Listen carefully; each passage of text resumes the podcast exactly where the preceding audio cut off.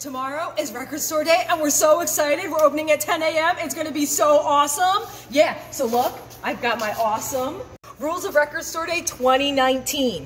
One copy per title per person. Yeah, no pushy pushy, no shovey shovey. There will be a single file line through the Record Store Day stuff. If you come in for, you know, our awesome 20% off sale off of all our used inventory, you can just go in over to that side and go through that stuff. But if you're here for Record Store Day, it's a single file line.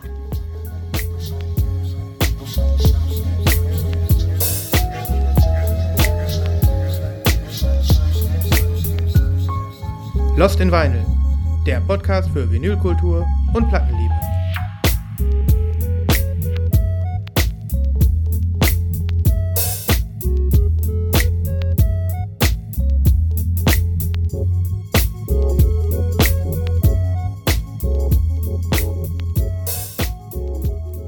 Hallöchen.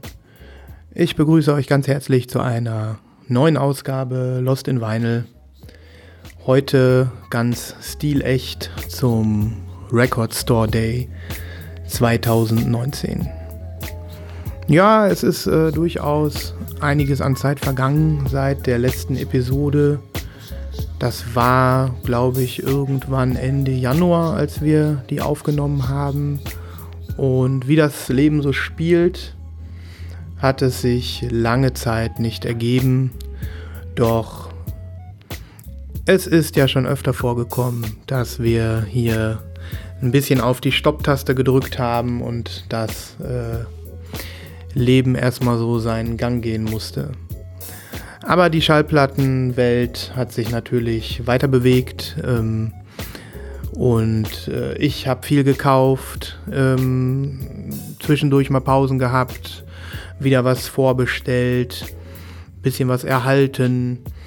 Bei niemals ist das, denke ich, nicht anders. Ähm, und der äh,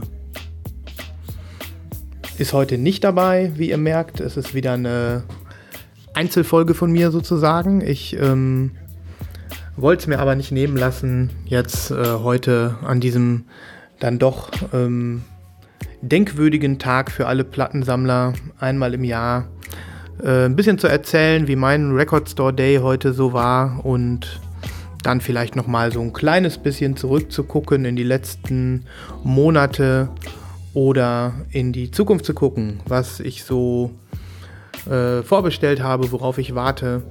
Ja, um einfach auch mal wieder so einen kleinen Anfang hier zu kriegen bei Lost in Vinyl und vielleicht mal so eine kleine Reihe von äh, neuen Episoden in den nächsten Wochen dann vielleicht auch mal ein bisschen ähm, in höherer Frequenz hier in den Äther zu pusten, sozusagen. Ja, so viel dazu, zur Einleitung. Ich habe ja schon gesagt, heute ist Record Store Day, der 13. April, und ich war heute Morgen schon relativ früh auf den Beinen, äh, auch wenn es jedes Jahr wieder ähm, dasselbe ist und wir ja auch nicht zum ersten Mal hier auf, äh, bei Lost in Vinyl uns über den Record Store Day auslassen, ähm, auch nicht immer nur positiv, ist es bei mir dennoch so, dass wenn ich da ähm, im Vorfeld Releases sehe oder angekündigte ähm, Releases ähm, erspähe, die mir ähm, gefallen, wo ich Bock drauf habe, dann steigt natürlich auch die Vorfreude. Da kann ich gar nichts dran machen. Das ist so. Und da ist ja auch gar nichts Schlechtes dran. Und so war es auch in diesem Jahr. Ich habe äh, relativ spät mich auf die ganze Sache eingelassen. Und das war auch irgendwie gut. Irgendwann fiel mir halt auf, so hey, die, ähm, die Liste ist online, guckst du mal durch. Da war die aber schon durchaus äh, ein paar Tage irgendwie online und ich habe war da nicht so hin, war nicht so heiß hinterher dieses Jahr, so kann man sagen.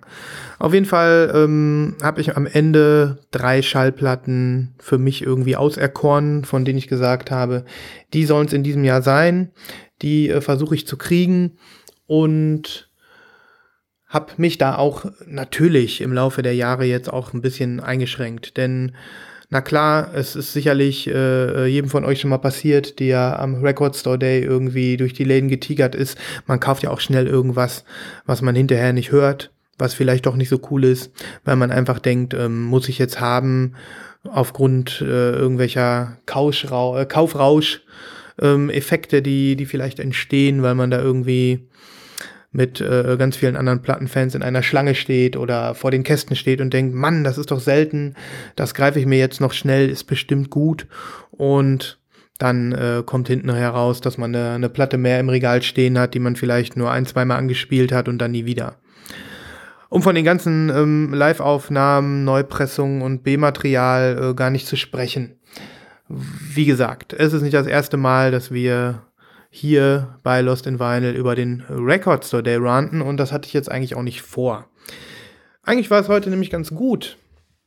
Also mein äh, Record Store Day fing so an, dass ich mich ähm, schon gegen halb neun aufs Fahrrad begeben habe und ähm, zum ersten Mal äh, in einem Plattengeschäft bei uns sein wollte, ähm, früh genug, um einfach mal von Anfang an dabei zu sein. Das ist hier so ein Laden in Düsseldorf, Hitzwil heißt der, der ist schon äh, ewig dabei. Das ist ein, ähm, letztens noch mal gelesen, ich glaube, das äh, äh, längst bestehende Plattengeschäft äh, in unserer Stadt. Und ähm, der fängt manchmal morgens schon äh, um, um halb acht an. Also offiziell öffnet der um acht und je nachdem, wer da schon draußen steht, macht er auch schon mal eher die Tür auf und ähm, dann wird sofort äh, weggekauft. Und naja, halb acht habe ich nicht geschafft, aber ich habe gedacht, komm, der hat schon auf. Bist du mal ungefähr halb neun da oder viertel vor neun und ähm, gehörst dann mal zu der, zu der ersten früheren Charge an Plattenfans, die da äh, über den Tag verteilt so reinkommen. Ja, ähm, als ich dann kam, waren irgendwie drei, vier Leute drin, super äh, stimmige, äh, stimmungsvolle Atmosphäre, kein Stress, kein Kampf um Platten, ähm, ordentliche äh, ordentliche Schütte hatte er da aufgebaut, also durchaus ähm, nicht nur ein Kasten, sondern eine ganze Bank voller Kästen. Und naja, dann habe ich so einmal durchgeblättert, meine Sachen nicht gefunden und ihn dann gefragt, den, ähm, den Chef da. Und naja, da kam dann gleich meine erste Negativerfahrung.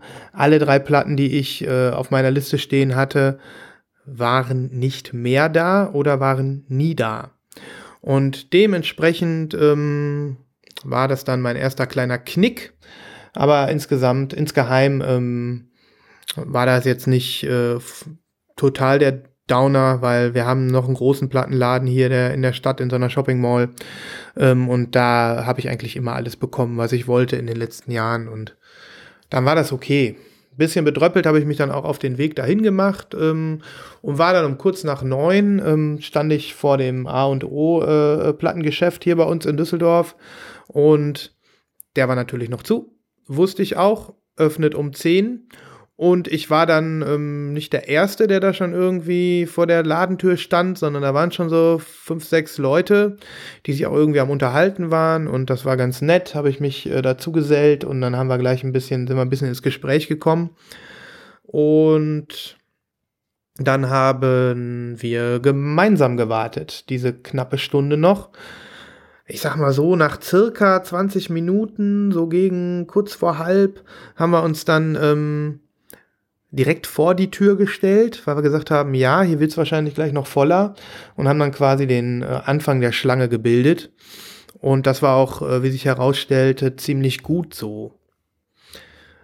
Es war nämlich dann durchaus eine sehr, sehr passable Schlange äh, gegen, gegen Ende ähm, zu sehen. Also da waren bestimmt 80 Leute davor. Das kommt hin. 80 bis 100 Leute waren das locker. Und die Schlange ging also wirklich so einmal quer durch die Mall. In diesem Jahr hatte sich eine Schlange gebildet, die, ähm, die ganz ordentlich war, die nicht so chaotisch war. Und da konnte man also richtig auch sehen, wie viele Leute das sind. Konnte man ganz gut einschätzen. Naja, ich weiß nicht, wie es bei euch war, aber ähm, für mich war das eigentlich ganz cool. Und ich habe echt gedacht, ja, äh, beim Record Store Day ähm, äh, hin oder her, das Event hat was Cooles. Also selbst wenn ich jetzt bei meinem ersten äh, Versuch in dem ersten Plattenladen schon meine drei Schätzchen bekommen hätte, dann hätte ich mich wahrscheinlich trotzdem da angestellt, einfach um die Atmosphäre so ein bisschen zu catchen, weil das gibt's in der Tat dann auch äh, nur einmal im Jahr, ne?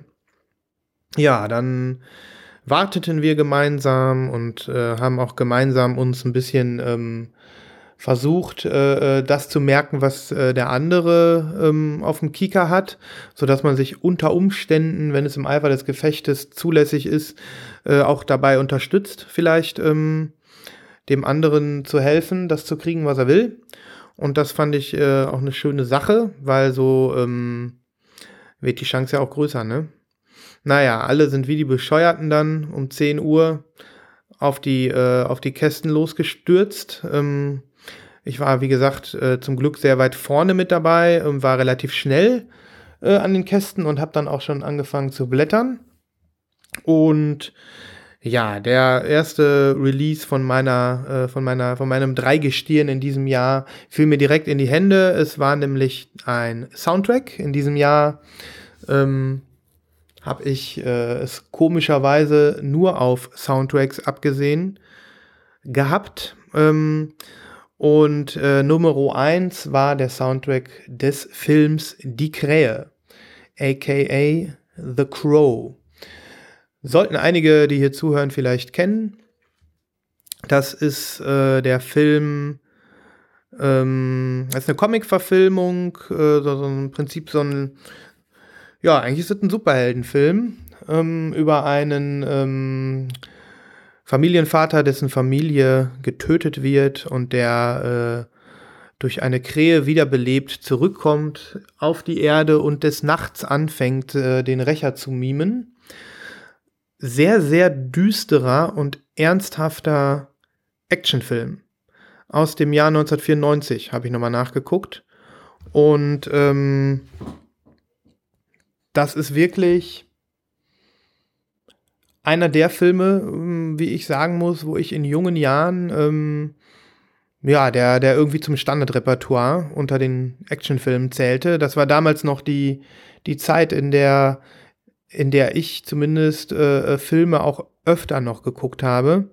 Mit zunehmender Verfügbarkeit von Filmen, weniger Zeit und einer, einer ganz anderen äh, ähm, Rezeptionsgesellschaft, sage ich mal, in der wir uns heute befinden, ähm, ist das ja nicht mehr so, dass ich Filme irgendwie drei oder viermal gucke oder noch öfter, sondern meistens gucke ich den einmal und dann war's das. Und dann konsumiert man ihn vielleicht noch in weil er, wenn er besonders gut ist, in irgendwelchen Memes weiter oder in kleinen Filmausschnitten auf YouTube, wenn man sich nochmal was vergegenwärtigen will oder sonst was. Aber damals war das so, dass wir Filme auch schon durchaus ähm, häufiger geguckt haben. Und ähm, ja, The Crow war einer davon.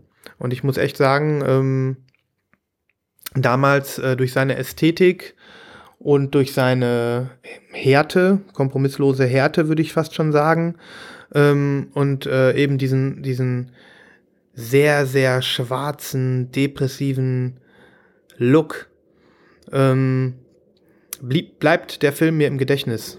Und die äh, Musik, der Soundtrack ähm, passt da also wirklich auch perfekt rein.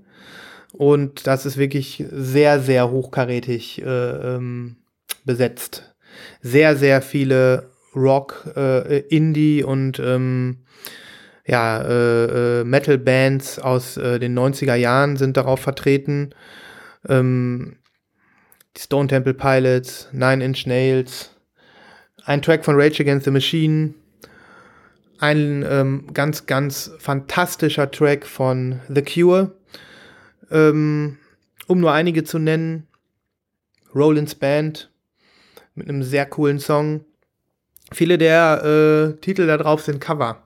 Also sozusagen, da haben sich ähm, aktive Bands untereinander ähm, Tribut gezollt und äh, Songs des anderen gecovert. Ähm, ja, und ich habe da jetzt im, im Vorfeld der, äh, des Record Store Days ähm, mir den auch noch ein paar Mal zu Gemüte geführt, den Soundtrack da waren jetzt auch durchaus mal 10 Jahre, 15 Jahre Pause, ähm, wo ich die Songs jetzt nicht so vor Augen hatte. Ähm, aber damals habe ich äh, den, ich habe den hier auch noch auf CD rumfliegen, den, den Soundtrack. Also der lief wirklich rauf und runter in der Zeit damals. Und ähm, wenn du dann merkst, dass du ähm, dass das alles wieder sich wiederbelebt. Du nicht nur Lust auf den Film bekommst, sondern du auch ähm, merkst, wie, wie, die, wie die Songs von damals also wirklich wieder da sind und, ähm, und wie gut die eigentlich sind, äh, dann äh, ist das natürlich ein geiles Gefühl. Und dann macht es einfach richtig Spaß, das auf Vinyl nochmal abzufeiern. Und ähm, ja, so einen Moment habe ich ähm, mit The Crow.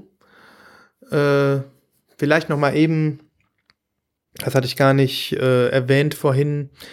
Also die, die grundsätzliche Handlung habe ich ja schon erzählt, aber ähm, was den Film noch so besonders macht und was er damals, äh, äh, was ihn damals auch, äh, als wir äh, 16, 17 waren, ähm, äh, auch irgendwie so kultig fanden, bis traurig, äh, melancholisch. Dieser, dieser ganze dunkle ähm, Touch des Films war fast schon wie, ähm, wie, das, wie das Trauerspiel, was sich äh, bei den Dreharbeiten nämlich ereignet hat. In der Hauptrolle ähm, der Krähe ist äh, der Sohn von dem, dem Bruce Lee, dem Kung-Fu-Kämpfer super ikonischen Legendenfilmheld Bruce Lee. Wer kennt ihn nicht? Sein Sohn heißt Brandon Lee und der hatte wirklich eine ähm, große Filmkarriere vor sich, das kann man schon so sagen. Ich glaube, The Crow war sein, sein erster Blockbuster, der, ähm, den er gedreht hat. Äh, weiß jetzt nicht, ob das stimmt. Da waren ein, zwei Actionfilme noch drumherum äh, im Vorfeld gewesen, aber ich glaube, The Crow war auch der Film, mit dem er also wirklich auch als Schauspieler ähm, vielleicht vorhatte, in die Fußstapfen seines Vaters zu treten. Und ähm, ja, der besagte Brandon Lee ist bei den, bei den Dreharbeiten des Films ums Leben gekommen. Das äh, ist ja nun auch eine Geschichte, die jetzt ähm, traurig, aber auch einzigartig ist. Das war wohl so, dass die da ähm, da wird, wurde viel geschossen in dem Film oder in dem Film wird viel geschossen und ähm, während der Dreharbeiten waren dann wohl irgendwann die Platzpatronen alle und ähm, weil das äh, Budget knapp war und die Szenen in den Kasten mussten, mussten ähm, haben die wohl mit echter Munition geschossen, ähm, obwohl sie die noch modifiziert haben. Die haben irgendwie vorne was abgemacht, die, äh, dass die Projektile nicht mehr so gefährlich sind. Ähm, letzten Endes war das aber wohl echte Munition.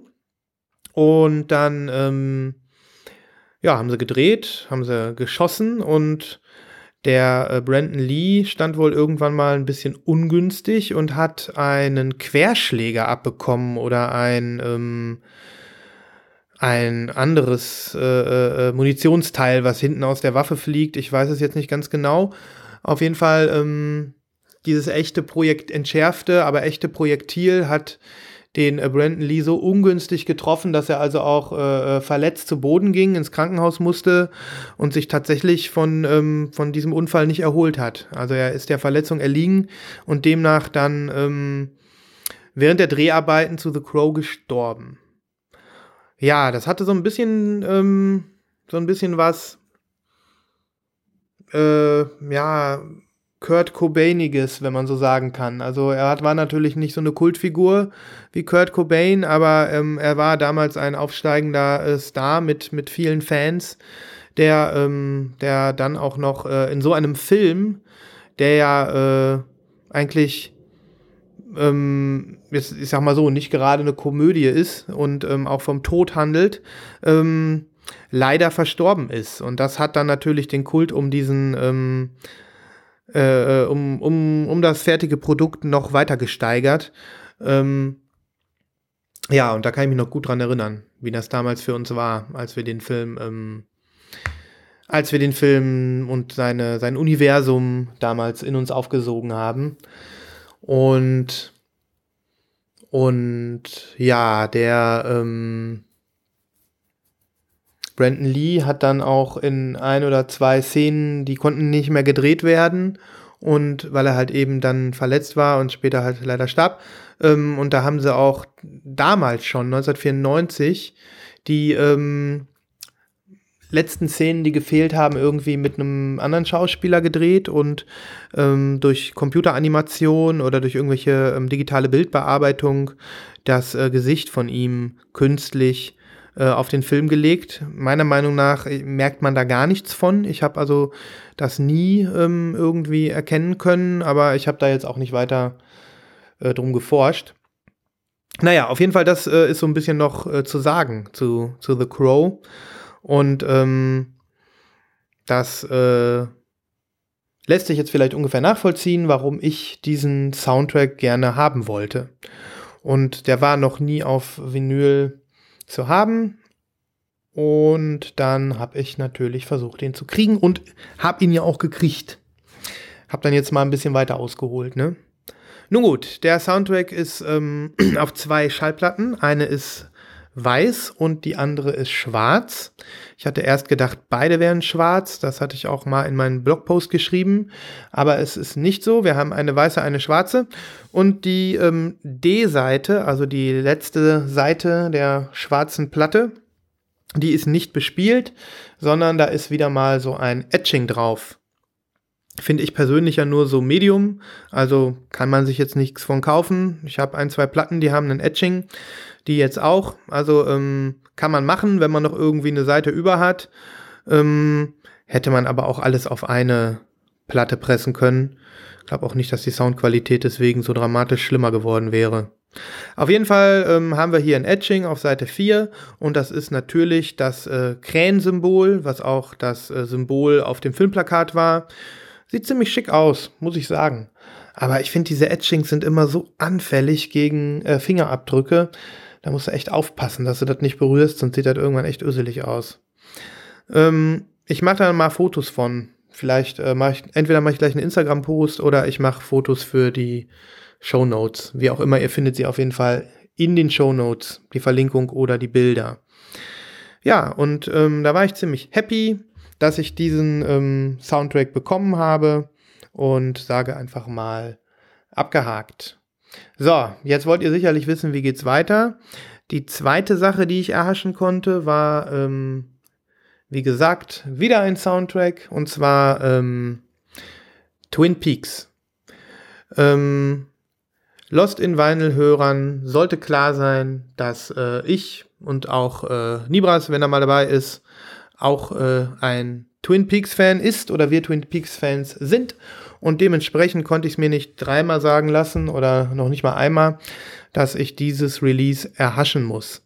Es handelt sich dabei um die, ähm, sag ich mal, B-Seiten Soundtrack B-Seiten der zweiten Serienstaffel Twin Peaks. Also noch der alten Serie, davon Staffel 2. Ähm, hat es bislang noch nie auf Vinyl gegeben und war sehr, sehr lange gar nicht zu bekommen. Der David Lynch hat irgendwann mal ähm, in den 90ern, kurz nach Veröffentlichung der zweiten Staffel, die, ähm, diese Compilation veröffentlicht auf seinem eigenen Label wohl aber nur als CD und ähm, in so kleiner Auflage, dass die sofort vergriffen waren. Und ähm, dann gab es lange gar nichts. Ich wusste gar nicht, dass das existiert, bis, äh, bis äh, vor der Ankündigung zum Record Store Day. Mm, und naja, da war für mich klar, muss natürlich sein, ne? Das sind, ich habe es jetzt heute vorhin einmal gehört, ähm, in der Tat B-Seiten. Also es sind ähm, jetzt alles Tracks so, die, ähm, die cool sind, die sich nach Twin Peaks anhören, die jetzt sich aber nicht so ähm, unbedingt zwangsläufig den Wiedererkennungswert haben, den die ganze viele andere Musik, ähm, die es ja auch schon äh, von Twin Peaks auf Schallplatten geschafft hat, unbedingt äh, übertreffen. Das ist, das sind Add-on-Tracks. Es sind ein paar coole ähm, Sachen drauf, die, äh, die die vorher schon bekannt waren, die, ähm, die natürlich, äh, die natürlich, ähm, ich sag mal, kultig sind und ähm, die man auch kennt. Zum Beispiel ähm, dieser Song Just You.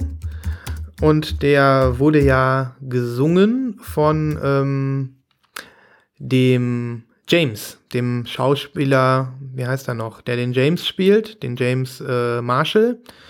Ähm, der hat in der, äh, in der Bang Bang Bar, was damals schon die Bang Bang Bar, ich weiß es nicht, ähm, ja, das Liebeslied geschrieben für ähm, seine Freundin, die, ähm, naja, wie heißt sie noch? egal, ihr wisst, was ich meine. Ähm, und in Twin Peaks The Return hat er den Song ja auch gesungen, dann in seiner äh, 25 Jahre später. Der ist da drauf in der Originalaufnahme. Ähm, man hat ja schon gehofft, dass der es vielleicht auch schafft auf die, ähm, auf die äh, Soundtrack-Veröffentlichung zur dritten Staffel. War aber nicht. Jetzt ist er hier drauf. Ähm, und noch so einige andere Tracks, ähm, die mir gefallen, aber auch einige, wo ich jetzt gesagt habe, okay, ne, so B-Seiten halt. Ähm, dennoch, als Twin Peaks-Fan, sage ich mal ganz ehrlich, ein Muss.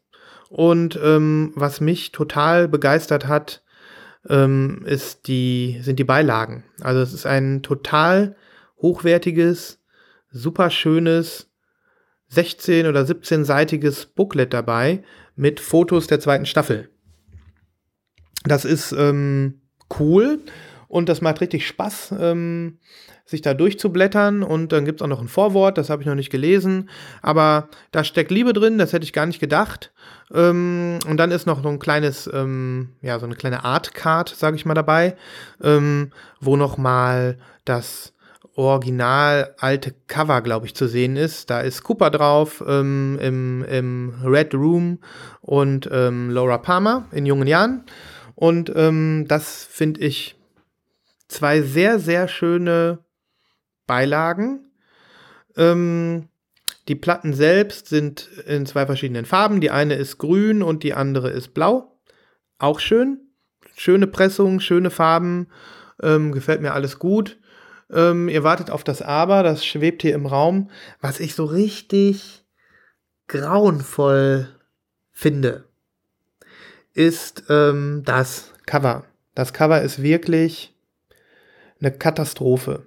Ich hatte als ähm, hatte vor ein paar Wochen auch darüber schon mal geschrieben auf, äh, auf dem Blog und ähm, da war ich ging ich noch davon aus, dass dieser, dass dieser Covershot vielleicht sowas wie ein, vorläufig ist oder ähm, irgendwie so nach dem Motto Plattenplatzhalter ist, weil die äh, das noch nicht zeigen wollen oder zeigen dürfen, das eigentliche Cover.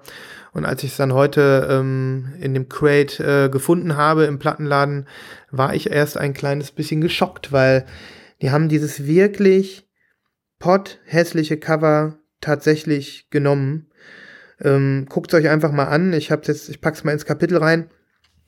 Ähm, also wirklich. Also es ist eine Kinderzeichnung, eine Kinderzeichnung, keine Ahnung. Ich glaube, eine Kinderzeichnung wäre stilvoller. Es ist einfach irgendwie dahin geklatscht. Die ähm, mit Twin Peaks Symbolik ein bisschen, ne, mit dem ähm, äh, Red Curtain und diesem Schachboden haben sie ein bisschen äh, natürlich gespielt aber es ist einfach nur dilettantisch und dann ist da so eine dämliche Note drauf gemalt und dann steht da einfach nur TPS2 für Twin Peaks Season 2. So die, die Abkürzung. Ähm, ohne einen Schluck Tee geht gar nichts. Oh. Muss ich mal eben nehmen. Auf jeden Fall ähm, bin ich davon schon enttäuscht. Also das Cover ist wirklich hässlich. Das mag ich mir gar nicht hinstellen. Ähm, schade. Das ist echt eine, eine, eine vergebene Chance, kann man nicht anders sagen. Aber umso verwunderter war ich dann wirklich über, über die tollen Beilagen und die gute Pressung. Eigentlich ist alles geil, bis auf das Cover. Wenn du das Gatefold aufmachst, dann sind da auch äh, coole Bilder drin von äh, der eingewickelten Laura Palmer, die gerade im Fluss gefunden worden ist, und äh, von dem jungen, jungen Agent Cooper. Hochauflösende, toll, in, toll, toll in Szene gesetzte Fotos, genau wie im gesamten Book Booklet. Aber dann dieses hässliche Cover, manchmal versteht man es einfach nicht. Das ist hier so ein Fall. Verstehe ich nicht. Wie auch immer. Ich bin froh, dass ich das bekommen habe.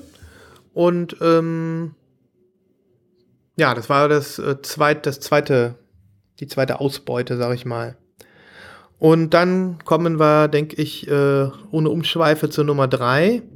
Und da muss ich gleich sagen, ja, ich äh, verdrücke hier mir schon den ganzen Tag die Tränchen, denn ich habe das Release leider nicht bekommen. Das ist äh, das erste Mal, dass ich ähm, dass ich eine Sache, die ich unbedingt wollte auf dem Record Store Day, nicht bekommen habe.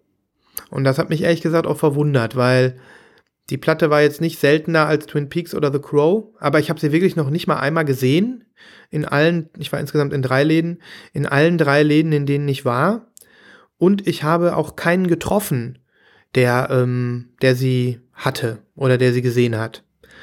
Und das finde ich schon echt erstaunlich, weil ich bin ja hier echt in der Großstadt und ähm, die Läden, ähm, die es hier gibt, die haben auch alle immer echt viel so. Und ähm, naja, entweder hatte ich sowas von Tomaten auf den Augen oder Pech, äh, äh, aber naja, sie ging an mir vorbei. Es handelt sich um den Soundtrack des Filmes Lost in Translation. Ähm, wie ihr wisst, ich glaube, darüber habe ich äh, auch schon öfter hier gesprochen, ist das mh, hm, ja mein Lieblingsfilm, einer meiner Lieblingsfilme. Ich würde mal sagen, in der Top 3 meiner Lieblingsfilme ist er drin. Ähm, und es ist einfach ein über die Maßen, nicht nur ein über die Maßen großartiger Film, sondern einfach auch ein über die Maßen großartiger Soundtrack. Und ähm, ich besitze bereits ein Bootleg. Auch darüber habe ich, glaube ich, schon mal erzählt. Ich habe mir irgendwie vor mehr als zwei Jahren schon mal eine, ähm, eine Bootleg-Version des Soundtracks geschossen. Die ist weiß und die ist schick kann man nicht anders sagen. Also es ist alles passabel. Ähm, und äh, die habe ich auch recht günstig bekommen, für 30 Euro, glaube ich. Und die läuft oft bei mir bis heute, weil ich den Film so liebe, weil ich den Soundtrack so liebe. Ähm, die habe ich auf der Habenseite, aber ähm, das Original hätte ich einfach unheimlich gerne noch dazu gehabt. Ähm, man hört schon, dass das Bootleg jetzt nicht irgendwie den perfekten Sound hat. Man kann es durchaus sehr gut abspielen, aber ähm, hier und da knarzt es dann doch mal und knackt es dann doch mal. Ähm, ich habe auch das Gefühl, dass es teilweise ein bisschen blecherner klingt, also da könnte man mehr rausholen.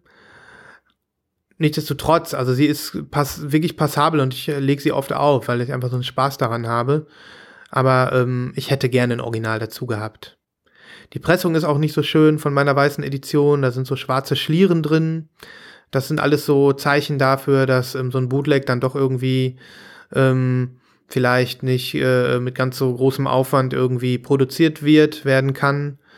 Ähm, auch die, die, äh, das äh, Cover, die Coverart ist so ein bisschen verwaschen, so leicht verschwommen, ähm, aber wirklich nur leicht ich hätte mich einfach gefreut über ein, über ein, ein Upgrade in Qualität und Optik äh, äh, dieses tollen Soundtracks. Und als ich dann auch noch erfahren habe, dass die äh, jetzt neu veröffentlichte Version ähm, in Translucent Purple ist, war ich natürlich umso trauriger. Ne? Jetzt habe ich auch schon viele Bilder gesehen ähm, auf Instagram von meinen Instagram-Leuten, denen ich äh, so folge. Und ähm, das schmerzt, ne? Ja, muss ich wirklich sagen, das schmerzt. Die sieht richtig toll aus, die Platte. Ich gönne sie jedem, der sie bekommen hat. Und ähm, trotzdem schmerzt es natürlich, ne? Also, die, ähm, es ist das gleiche Coverart, es ist wirklich alles genau das gleiche, was mich irgendwie auch verwundert. Ähm, aber es ist schon, das sieht man, sieht man schon auf den Bildern, eben ein bisschen höher aufgelöst, ein bisschen schärfer, ein bisschen besser verarbeitet einfach. Und die Platte ähm, soll fantastisch klingen, wie ich jetzt schon von einigen Leuten gehört habe. Ähm, ein, zwei Leute hatten Pech, die haben, die ist ein bisschen äh, warped, die Platte, also eiert ein bisschen. Ähm, ich weiß jetzt nicht, ob das bei allen Kopien ist, aber habe ich halt ein, zwei Mal gehört. Und ähm, naja, das ist dann natürlich Kacke. Sagen wir es mal so, wie es ist, ne? Ähm, ja, also wer den Soundtrack nicht kennt, beziehungsweise wer den Film nicht kennt, noch viel schlimmer, ähm, brutales Pflichtprogramm. Wie gesagt, einer meiner Top 3 Lieblingsfilme, wunderschöne Geschichte, ähm, mit einem Wahnsinns Bill Murray, ich glaube, er war nie besser, mit einer jungen Scarlett Johansson, ähm, die äh, da natürlich große Teile ihrer Karriere noch vor sich hatte, aber meiner Meinung nach ähm, so wie in diesem Film nie wieder geglüht hat, um es mal so zu sagen. Und die beiden Interaktionen in dieser ähm, dramatischen Komödie um das Älterwerden und das äh, Zurückblicken auf das Leben ähm, fantastisch in Szene gesetzt. Ähm, im, in, in, in dunkle Neonlichter getauchten Tokio. Ähm, fantastisch erzählt von der großartigen Sofia Coppola, die äh, auch äh, Oscar nominiert wurde für ihre Arbeit äh, für Lost in Translation. Das ist ein Film, der, ähm, der bewegt, der ähm, an vielen Stellen fast schon äh, philosophisch für mich funktioniert und der ähm, begleitet ist von äh, einfach einem Soundtrack, der also jetzt schon längst seit also mit Erscheinen schon fast Evergreen war.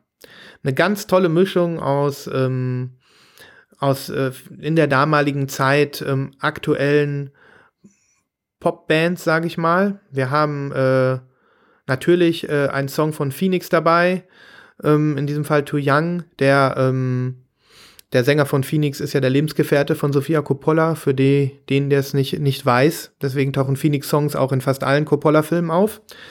Ähm, wir haben den großartigen Kevin Shields, der ähm, äh, wunderschöne, ähm, mehrere wunderschöne Kompositionen ähm, zu dem Film beigetragen hat.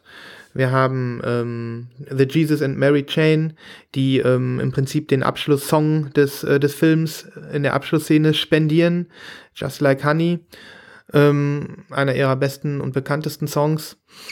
Es ist einfach äh, ein, ein wahnsinnig äh, toller Soundtrack.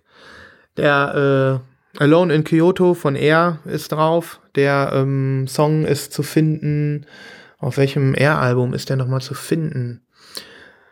Fällt mir gerade nicht ein, aber ähm, einfach großartig. Ich habe jetzt, äh, hab jetzt ähm, nur einige genannt, die hier vertreten sind. Mm, ehrlich, zu wichtig, zu gut, um da dran vorbeizugehen. Ähm, ja, und für mich ist die Geschichte noch nicht vorbei jetzt, die Lost in Translation Geschichte. Ich bin jetzt schon am Spotten ähm, wie das so ist. Die Plattenläden, die auch einen Online-Store haben, dürfen ihre übrig gebliebenen Exemplare ja verkaufen, ab morgen theoretisch. Und ich ähm, habe den Soundtrack auch schon ein, zwei Mal jetzt gelistet gesehen bei Plattenläden in England. Bei, ich habe sogar äh, gesehen, dass er bei HHV gelistet ist. Da läuft noch ein Countdown, da wird er ab Montag vertickt. Ich hoffe, das bleibt auch so. Ähm, und die äh, kaufen da heute nicht alles vor Ort weg. Und ähm, naja, ich habe mir den Wecker gestellt und habe noch nicht aufgegeben und versuche wirklich ähm, hier eine äh, Kopie mir noch zu ergattern und äh, dieses, diese Lücke zu füllen. Denn das darf hier nicht sein, dass ich ähm, so eine Top-Option da nicht äh, zum, zum Stich komme, sozusagen. Ja. Mh. Mm. So viel zu Lost in Translation. Ich äh, halte euch auf dem Laufenden und gehe jetzt erstmal vom, vom Guten aus. Sollten alle Stricke reißen, bleibe ich halt bei meinem Bootleg. Ist irgendwo auch was Besonderes, weil vergriffen. Aber ähm, das ist so wirklich so eine dieser Platten, wo ich denke, da will ich, die will ich einfach in voller Blüte nochmal haben. Und ähm, ja, ich freue mich für jeden von euch da draußen, der Glück hatte und das Ding jetzt sein eigen nennen kann. Ja, das waren die, äh, die drei Platten, auf die ich es abgesehen hatte und meine Geschichten dazu. Zu allen drei Platten, ich weiß nicht, ob ich zu Twin Peaks was finde. Ähm, hau ich mal was in die Playlist. Ist doch klar. Ja, das war jetzt mein Record Store Day. Ist natürlich ein bisschen schade, dass ich heute hier alleine bin. Sonst hätten wir ähm, zumindest noch eine zweite Meinung gehört. Ähm, und natürlich ist es so, dass die äh, Sachen, die ihr euch wahrscheinlich geshoppt habt oder äh, auf dem Kika hattet, fast schon zwangsläufig auch andere sein werden. Und ähm, dann ist es natürlich jetzt hier nur eine einseitige Geschichte von mir. Ich hoffe, es war trotzdem interessant für euch, dass ihr ähm, mal wieder was von mir gehört habt. Und ähm, ja, jetzt gebe ich vielleicht, ich habe gerade mal geguckt, also ich habe ja so recht ausführlich gesprochen und ich muss auch sagen, wenn man so ganz alleine podcastet, dann, ähm, dann ist halt auch ganz schön anstrengend, ne? Aber nichtsdestotrotz, ich ähm, behaupte jetzt einfach mal vorsichtig, dass das ähm, jetzt nicht so lange dauert, bis ähm, auch schon die nächste Folge Lost in Vinyl erscheinen wird. Dann vielleicht auch wieder zu zweit, vielleicht auch nicht. Auf jeden Fall dauert es nicht mehr lange und ich äh, werde mich bei euch wieder melden. Und ähm, ich habe dann hoffentlich auch äh, die ein oder andere coole Sache im Gepäck.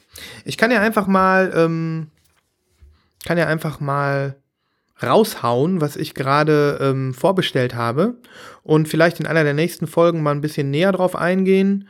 Ähm, und äh, vielleicht habe ich dann auch schon die eine oder Platte, eine oder andere Platte davon in der Hand. Ähm, oder mache ich das jetzt nicht? Hm. Doch, ich mach's. Ich mach's. Aber ich mach nicht alle. Also ich warte äh, voller Vorfreude auf das kommende neue Mac DeMarco Album namens Here Comes the Cowboy. Ich habe es vorbestellt. Es gibt eine Single, Nobody. Es gibt noch eine zweite Single. Ähm, die äh, hau ich mal in die Playlist. Die könnt ihr euch vielleicht jetzt schon mal anhören. Ich würde dann nächstes Mal ein bisschen mehr über die Platte erzählen. Ähm, ich habe noch äh, ein paar schöne Sachen, die vielleicht bis dahin da sind. Ähm, da gehe ich dann noch mal näher drauf ein. Ich habe äh, ein paar japanische Bands, die ich jetzt verfolge und auch ein paar äh, Schallplatten da vorbestellt. Mm, da kann ich dann noch ein bisschen was zu erzählen. Und ähm, ich warte auf zwei, drei Sachen noch von Vinyl Me Please. Mm, unter anderem auf äh, ein Repress des äh, Album der Set Yourself on Fire der Band Stars sollte einigen von euch bekannt sein, werde ich äh, beim nächsten Mal ein bisschen mehr drüber erzählen. Und ähm, ja, das einfach nur mal so, ich denke, das reicht jetzt. Einfach nur mal so als, als kleiner Disclaimer. Ähm, denn, wie gesagt, ich äh, freue mich darauf, wenn jetzt äh, in demnächst mal wieder in kürzerer Frequenz ähm, ein paar Lust in Vinyl Folgen erscheinen. Okay, das ähm, war es an dieser Stelle von mir. Ich freue mich über Feedback von eurer Seite und ähm, vielleicht auch einfach über Geschichten, die ihr äh, zum, zum Record Store Day äh, vielleicht erzählen möchtet oder auch nicht. Ähm, und kann nur sagen, Lost in Vinyl ist wieder da nach einer kleinen, äh, nach einem kleinen Winterschlaf oder so. Und ähm, ja, erzählt es weiter. Ich freue mich, dass, äh, dass es weitergeht und verabschiede mich hiermit von euch und sage bis zur nächsten Folge. Macht es gut. Tschüss.